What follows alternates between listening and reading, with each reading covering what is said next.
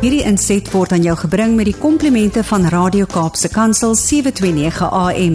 Besoek ons gerus by www.cape pulpit.co.za. Dis my ook lekker om ver oggend ouer gewoontes saam met Annelies Kempen te kuier. Goeiemôre Annelies. Môre môre, hoop dit gaan goed met al die luisteraars en dat hulle nou ek wil sê op hulle plekke gemaklik voel weer terug in die werkplek en die skool uitgesorteer is en al daai goeie dinge. Ja, verseker. Ek dink net dit is um almal is 'n bietjie reg vir in in 'n rotine weer kom. Nie dat ek van Mm. rotine hou nie, maar ek moet sê selfs ek wat nie van rotine hou nie, is nou reg om so 'n bietjie net in 'n plek van ritme in te kom. Ek sê ek sê nou vir jou, ek weet as ek oor my woorde val, is dit net omdat ek 'n uh, dit voel of my brein spons is met my twee kinders wat net in eenvoudig wat, matriek, ek weet nie. Ek skryf nie eers matriek nie, maar dit voel of ek matriek skryf. Toe maar jy sal hierdie ook kom. Hulle sê don't worry, all things all things will pass eventually. So Ja, jy sal ook hierdeur kom. verseker, verseker. Maar ek dink Rihanna en al het nou redelik die toon geset vir vandag se gesprekke. Maar ehm um, ja, ons het verlede week Annelies so bietjie ehm um, verduidelik wat die dark web is en hoe daar handel gedryf word in enigiets van dwelms, vuurwapens ensovoorts en hoe dit 'n plek is waar jy kan reël vir bedrogdienste, hacking en ook 'n klomp ander onwettighede. En ek het intussen hierdie week bietjie gaan wonder, is die dark web ook 'n plek vir eksem, um, ekstremistiese of terroriste aktiwiteite wat ingespan kan word? Ja, jy weet ek dink as ons dink aan wat ons verlede week vir mekaar gesê het, dan dink ons, "Ja, wat gaan hierdie ouens nog doen?" Jy weet want kan hulle nie net altyd ek weet Joma sê altyd as ek en sy praat so elke tweede donderdag, kan hulle nie net hierdie kreatiwiteit wat hulle het in terme van misdaad op 'n positiewe manier gaan aanwend en dink net watter beter plek gaan ons wêreld wees nie. En ek dink as ek dink aan die dark web dan is dit ongelukkig ook 'n plek waar dit wel 'n platform geword het waar terroriste en hierdie ekstremiste en diegene wat soortgelyke ideologiese ide idees het, mekaar kan ontmoet al is dit nou in die virtuele wêreld as ons dit dan nou so kan stel en hulle kan mekaar dan daar ondersteun en uiteindelik kan hulle dit ook gebruik om hulle boodskap dan uit te dra. Is dit 'n boodskap waarmee jy en ek glad nie saamstem nie. Maar dit is interessant nogal, jy weet ons dink baie keer as ons dink aan die internet, jy weet dis 'n nuwe tendens.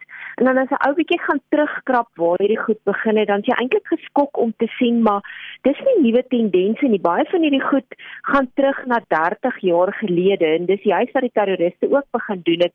Hier in die 1990s het hulle aktief begin raak op verskillende aanlyn platforms. Maar die gewone internet het natuurlik vir hulle al hoe meer riskant begin word want ons weet, jy weet die owerhede het verskillende maniere hoe hulle dit dophou om te sien is daar ouens wat goeders beplan en doen wat hulle nie veronderstel is om te doen nie. En soos ons toe ook verlede week vir mekaar gesê het, omdat die dark web 'n plek is waar mense baie meer anoniem kan wees, is dit dan ook 'n plek waar die terroriste en hierdie ekstremiste besluit het maar kom ons begin dit ook ontbloot en hulle het toe hierdie Tor browser vir die ouens wat dalk nou nie verlede week ge, jy weet geluister het nie. Die Tor browser is 'n afkorting vir wat hulle noemde onion router.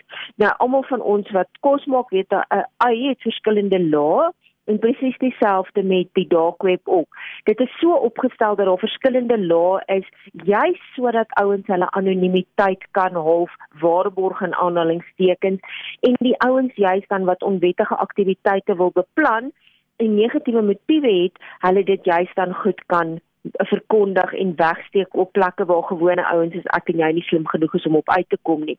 En dit is presies dan wat terroriste organisasies soos Al-Qaeda, Al-Shabaab, ISIS en ISIL gedoen het is om hierdie dark web al hoe meer te gebruik vir hulle onwettige organisasies. So hier teen 1997 was daar nog min van hierdie ouens wat dit gebruik het. Daar was so dosyn sulke terroriste organisasies wat op die dark web aktief was.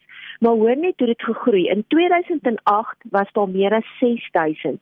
2 jaar later, hier teen 2010, was daar meer as 50000 verskillende ekstremistiese webwerwe en meer as 300 terroriste forums. So ek wil nie eers weet hoeveel sulke organisasies en webwerwe daar vandag op die dark web beskikbaar is nie.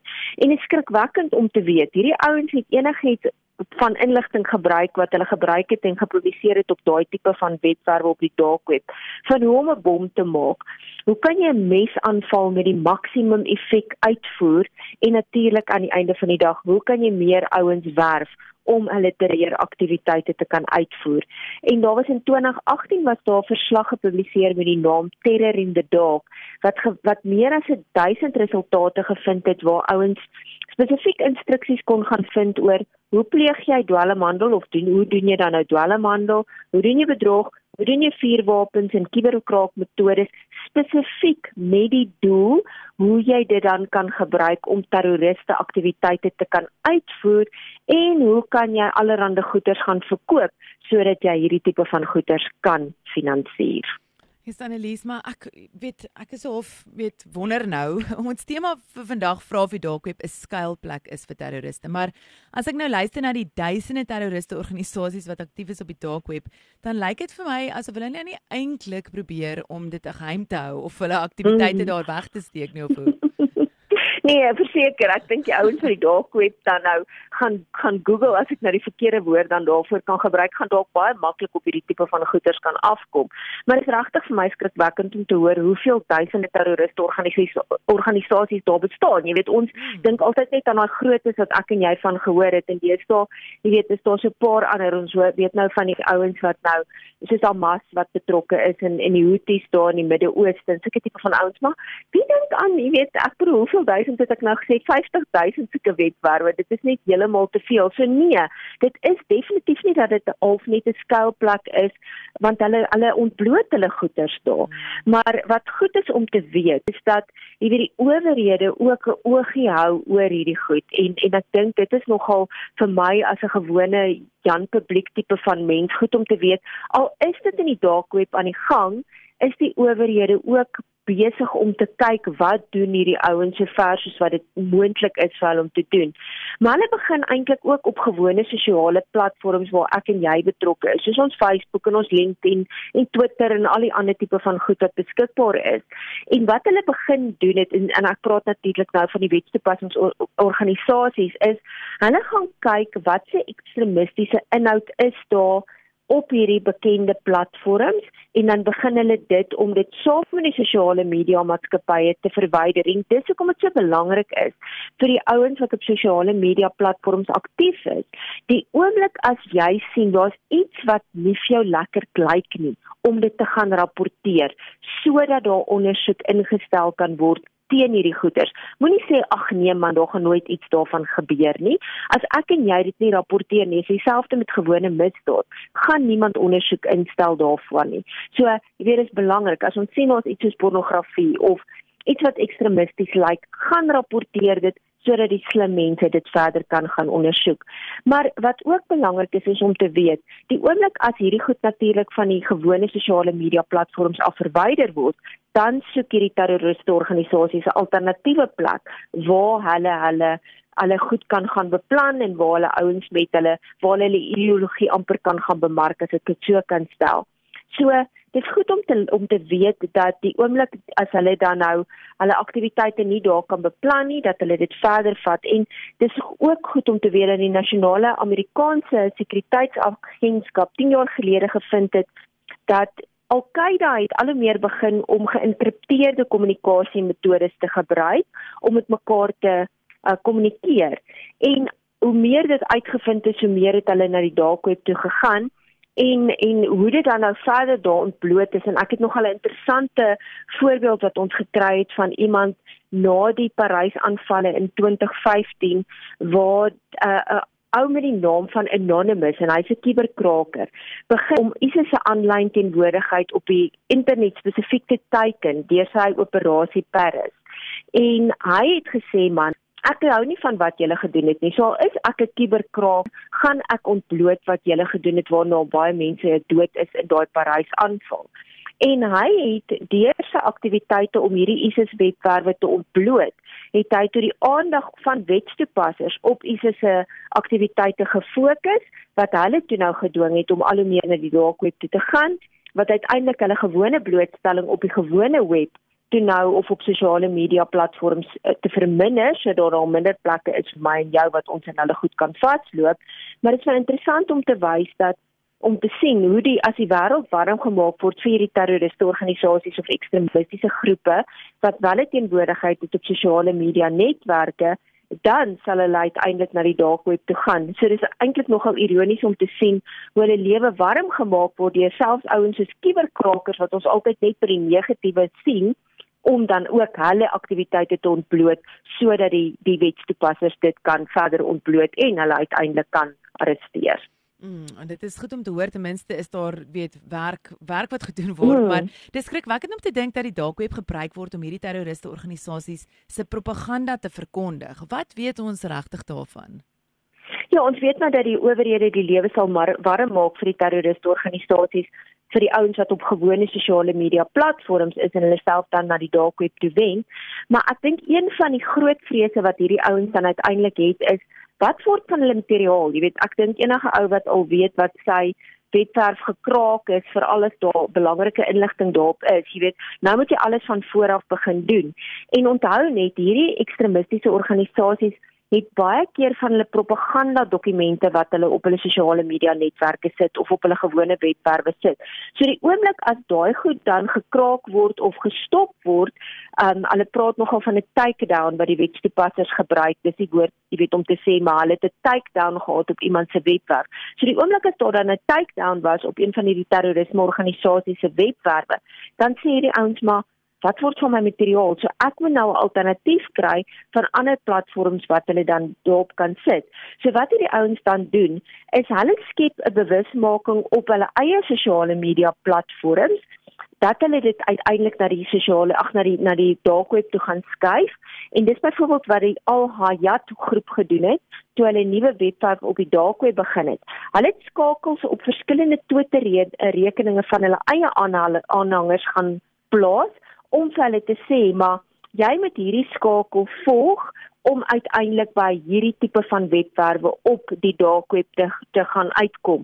Nou nou kan ons luisteraars dadelik sê ja, maar as hulle dit so openbloot op sosiale plekke soos Twitter gaan sit dit, kon nie wetstoepassers dit nie uiteindelik net en dit gaan sluit dit nie om te sorg dat al hierdie goeders net toe is. Ja, dit is miskien so, maar hulle het 'n speelbeeld op die volgende speelbeeld op die volgende speelbeeld van goed op die dark web gaan sit sodat hulle geweet het uiteindelik is al hierdie inligting van hulle op verskillende webwerwe op die dark web dan veilig. So as hulle byvoorbeeld kom en sê ek was byvoorbeeld een van hulle volgelinge, sou hulle gesê het, "Oké, okay, kom ons plaas hierdie skakels op my op my Twitter rekening en op 'n 1000 of 'n klomp ander ouens wat hulle volgelinge is."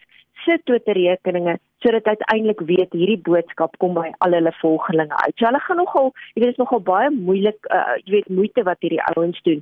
En hulle het onder andere het hulle gesê Hulle het 'n beroep gedoen om van hulle volgelinge om spesifiek lande in die Balkanstate te gaan aanval omdat hulle, jy weet, nie lekker was met wat die regerings daar gedoen het nie.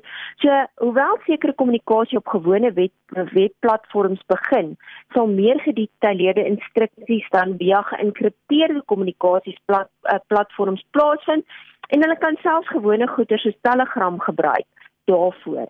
En hierdie instruksies sal uiteindelik dan aandui hoe die verskillende jihadi webwerwe op die dark web um toegang gekry kan word daarvoor uiteindelik sodat hulle meer ouens kan werp vir hulle terreurorganisasie. Maar dit is my nogal steeds, jy weet, kom, kommerwekkend om te weet hoe hierdie ouens verskillende goeders dan daar um adverteer. Byvoorbeeld soos om te wys hoe het hulle dan iemand tereggestel of hoe het hulle onmenslike wrede aktiwiteite uitgevoer allerhande sulke tipe van goeders wat ek en jy verseker nie aan blootgestel wil word nie. Ja, nou ek dink Annelise iets waar mense dan nou wonder aan die einde van die dag is, weet dit, ehm um, waar het hierdie terroriste organisasies hulle befondsing gekry?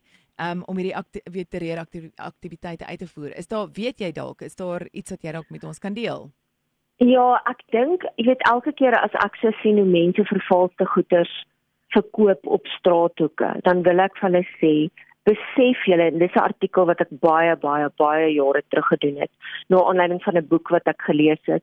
Jy weet om te sê maar gewone goederes wat ek en jy dalk onskuldig koop, soos vervalste items, kan self gebruik word om terreur aktiwiteite te gaan jy weet befonds en dit laat my elke keer net koue rillings kry as ek hmm. daaraan dink maar dit is baie keer ook baie meer ingewikkeld as net om te sê ja ek verkoop 'n vervalste handsak hmm. en ek help daarmee om 'n blom bom te plant of om 'n wapen te koop of of uh, jy weet te koop en sulke tipe van goederes. Dit is baie baie baie meer ingewikkeld. En ons het verlede week onder andere vir mekaar gesê dat die daakoophandel uh, jy weet gebruik word om handel te dryf in goed soos dwelms, om aan jy weet handel te dryf in goed soos vuurwapens en allerlei ander goederes en daarvoor gebruik hierdie ouens natuurlik kriptogeldeenhede weer eens omdat dit 'n vorm van anonimiteit aan hulle aktiwiteite ehm um, voorsien. En na aanleiding van daai dodelike Parys-aanvalle wat ek nou-nou na gebruik het, het 'n Duitse aanklaer gesê die dark web is definitief gebruik om allerlei goederes te verkoop sodat daar befondsing gekry kon word vir daai spesifieke aanvalle. Maar daar was ook 'n baie interessante artikel wat omtrent 10 jaar gelede verskyn het met die opskrif Bitcoin and the Charity of Violent Physical Struggle wat juis vir spesifieke inligting gegee het oor die gebruik van Bitcoin en mense dan aanbeveel het om te sê gebruik Bitcoin eerder as die gewone wetse bankstelsels om julle um jy weet julle bewegings en julle aktiwiteite te finansier sodat daar nie uiteindelik geld gegee kan word vir westerlinge waarteen hierdie mense totaal en al 'n groot probleem het nie. En ek haal graag 'n stukkie aan wat die persoon gebruik het onder andere in daai artikel. One can prevent his brothers and aanhalingstekens who live outside the borders of the caliphate from having to pay taxes to the infidels while synonymously um, financing the work of the Mujahideen without exposing them to any legal risk.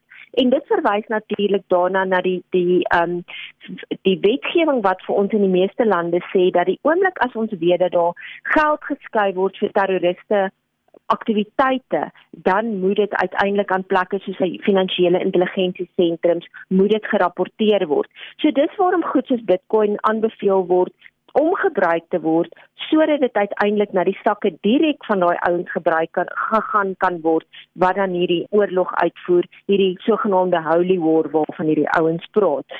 En baie keer is daar ook hierdie ontvoerings wat ons sien waar die mense dan sê maar betaal my in dit Bitcoin en dit word natuurlik weer eens dan gebruik om hierdie ekstremiste se uh, se aktiwiteite te befonds. So ja, kriptogeldeenhede word baie keer misbruik um en baie keer word daar groot bedrag geld in Bitcoin geëis om dan soos ek sê, iets hy 'n losprys te betaal of word daar byvoorbeeld data um jy weet amper geskaak word op sekere webwerwe waar daai maatskappye dan gesê word maar betaal daai geld in in Bitcoin sodat jou data nie geopenbaar kan word nie. En uiteindelik word daai geld weer eens gebruik vir terrorisme aktiwiteite. Maar uiteindelik plaas die misbruik van kriptogeld en die deur terrorisme organisasies baie druk op die internasionale gemeenskap om terrorisme finansiering te beveg wat dit dan weer eens baie noodsaaklik maak vir hulle om hierdie verdagte transaksies wat deur banke gaan of deur ander liggame gaan te rapporteer aan plekke soos die finansiële intelligensie sentrum in ons eie land en soortgelyke internasionale maatskappye sodat dit ondersoek kan word. Maar Hoewel baie van hierdie ekstremiste en terrorismeorganisasies daarvan oortuig is dat die dark web wel vir hulle skuilplek is, is dit goed vir my en jou om te weet dat dit nie ons wetstoepassers tyd nie, dat hulle internasionaal saam met mekaar werk sodat hulle uiteindelik weet hulle kan hierdie organisasies se aktiwiteite stop sodat daar minder terreur organiseer of minder terreur in ons wêreld is wat so onnodig is en waar duisende mense elke jaar hulle lewens onskuldig verloor as gevolg van mense wat 'n totale ander beeld het van die wêreld waarin ek en jy leef. Ja, yes Annelies, dit is eintlik 'n 'n eye opener aan die einde van die dag want mense weet nie eintlik wat als in hierdie plekke aangaan nie en dit is hoekom Servamus so wonderlik is. Servamus is 'n gemeenskap en um veiligheids- en sekuriteitstydskrif jy kan jou hande op hulle kry. Jy kan hulle kontak op enige van hulle sosiale media bladsye of jy kan kontak maak met Annelies by editor@servamus.co.za en so kan hulle aanlyn aanskakel. Dankie Annelies groot plesier en ek koop ons luisteraars 'n wonderlike week en sterkte vir jou met jou matriekkind en vir al die ander luisteraars wat matriekkinders is. Baie dankie, ek waardeer dit. Jy moet lekker dag ons gesels volgende week. Mooi bly. Dankie, mooi bly. Totsiens. Hierdie inset was aan jou gebring met die komplimente van Radio Kaapse Kansel 729 AM.